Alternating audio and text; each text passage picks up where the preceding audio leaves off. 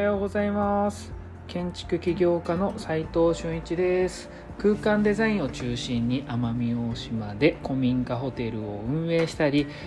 千葉への移住をおすすめする房総イズムで住宅を作ったり設計者が集まる飲食店デザイン研究所の運営をしています。今日は、えー、展開図はパースの方が楽だし伝わりやすいのになぜかできないというその理由についてお話ししたいと思います、えー、本題に入る前にお知らせさせてください。先日ですね奄美大島で取材を受けまして、えー、YouTube に流れています、えー、僕らがね東京の設計事務所なんですけれども、えー、なぜ奄美大島に行って株式会社景色という会社を作って、えー、ホテルの運営とかしてるんですけれどもなぜそんなことしているのかというところをお話しさせていただいていますので、えー、ぜひぜひ見てもらえると嬉しいです、えー、それでは本題に入りたいと思います、えー、展開図はパースの方が楽だし伝わりやすいのになぜできないのかという理由についてちょっと考えてお話ししたいなと思っています。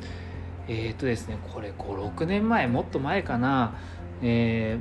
ー、スケッチアップっていうソフトを僕らはずっと使っているんですけれども、うん、結構前に事務所全体でスケッチアップだけで現場指示とか、えーいろんなもろもろのね設計図書を作るということを試しにやってみたんですね。でもともとスケッチアップでパースを作って細かいところまで設計をディテールまでねガンガン進めていく、えー、僕らのスタンスでしたので実はねこれを図面化レイアウトっていうソフトで、えー、図面化していくんですけれども意外とめちゃくちゃ早く終わっちゃったんですよねこの作業自体が。で、えー、まあ、これもね、えーと、スケッチアップの作り方をこうかなり精査してちゃんと作ることによって図面化も簡単になるっていう流れなんですけれどももちろん適当に作ったらね、えー、逆に時間かかってしまうということはもちろんありえるので、えー、それはね見越した上でスケッチアップっていうソフトの、えー、特性を生かしてね作る必要性があるんですけれども、まあ、それでね図面をこう作ってみたんですよ。で現場にお渡ししたんですよ。でその時に展開図って平面 2D にしていくじゃないですか。で実はね線画白黒の線画をパースでこう出した方が楽なんじゃねえかって思って、えー、全ての展開図をパースで出したんですよね。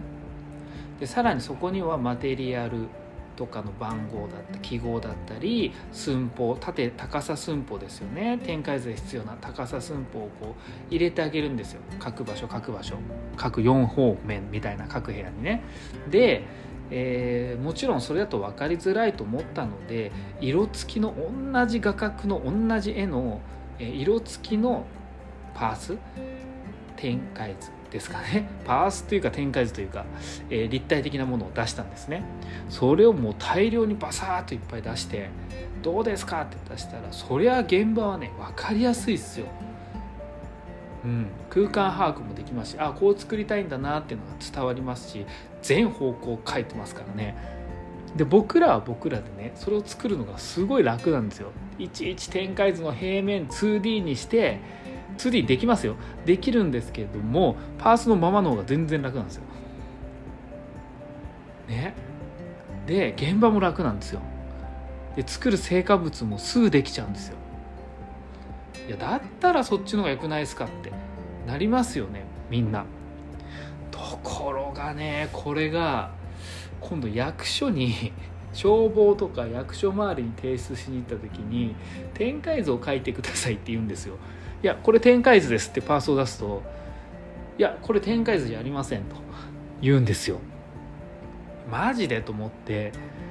展開図今から書き直すの？いやでもこれ分かりませんか？こう各方面全方面書いてあるんでこれでよくないですか？って言ったらそれがダメだったんですよ。これ衝撃的で展開図は平面でしょみたいな。よくわからない理論。いやいや現場的にはこっちの方が分かりやすいし設計的にもこっちの方が簡単なんすよっていう話をしても 全く伝わらなくて消防署はね通せるんですけど役所が通せない。これがまた頭固いっすよねあの人たち。でまた違うプロジェクトの時にあるモールなんとかモールみたいなありますよね。施設のインテリアデザイン入ってったんですよ。その時もね展開図をパースで書いたんですよ。そしたらねその内装管理室の人がこれは展開図じゃなくてパースだから展開図を書いてくださいって言うんですよ。何なんすかと思って。いやいやいやいやいやあなたたち役所でもないしこれで十分僕らが何を作るか把握できてるし大丈夫なんじゃないですかっていう話をしたんですよ。まあこれはねその1個だけはもう強引に押し通しましたけどほぼほぼ押し通すのが大変っていうこと自体が変ですしもう面倒くさいわけですよ。っていう感じでね僕らがいくらよよしとしてやり始めても世の中のみんながねあと役所とか、えー、公的機関がみんながねデータでいいよってならないとなかなか移行できないっていう現実があるってことをね身に染みて感じたわけですよ。でそれから6年7年結構経ちましたと。で今になってだいぶ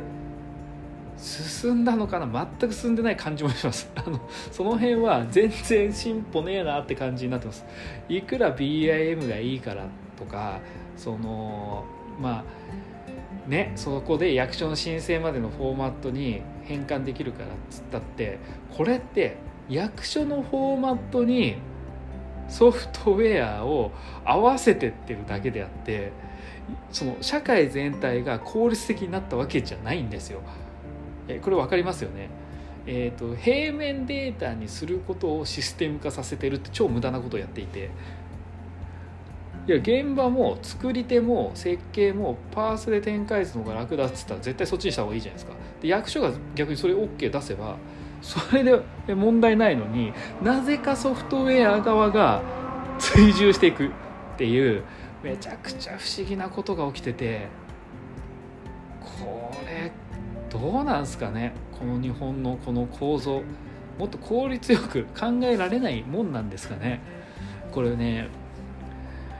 ただすごいいいなと思ったのはオンラインになったりデータ定数で良くなったりデータの方がむしろ楽だよねって世の中のみんなはなってきてるんですよ。だんだん。だから、えー、お客さん側がこれで理解できて分かりやすければデータで送ってもいいしたくさんのねあのパースのね展開図なんてすごいですよ。1枚に1枚、え1枚に1パースとか、まあ、2パースとかしか作れないわけだからあこれ一回見てもらった方がいいかも。オープンチャットで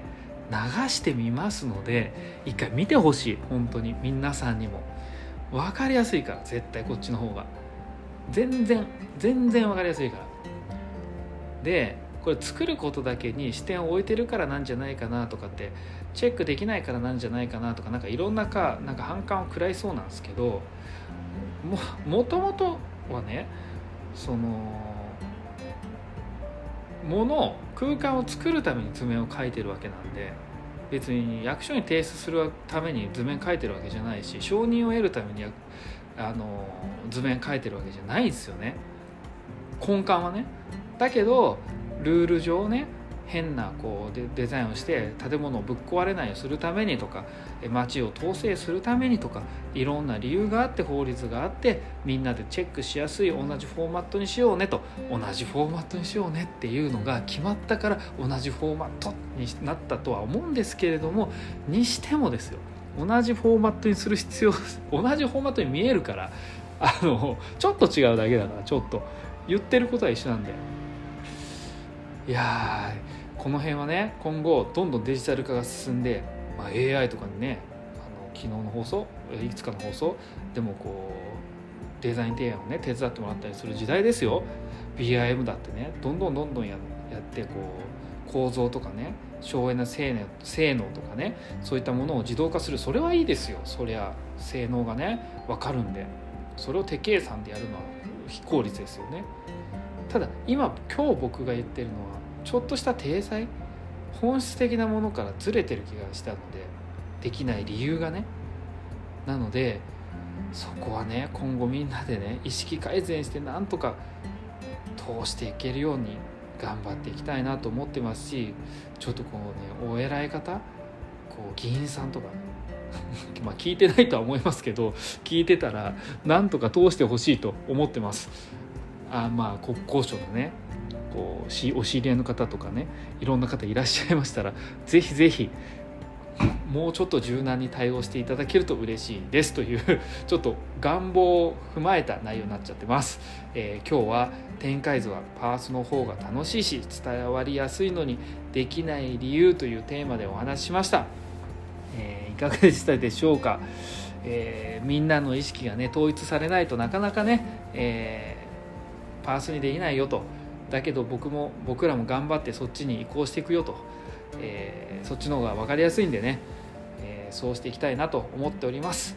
え、実務で学べるインテリアデザインの学校隠れ家では非公開の LINE グループに入っていただき設計者や施工者のやり取りを見て学んで仕事につなげちゃおうって感じでやってます。設計者として自ら仕事を取っていきたい方は挑戦する価値ありです。まずは LINE のオープンチャットの方の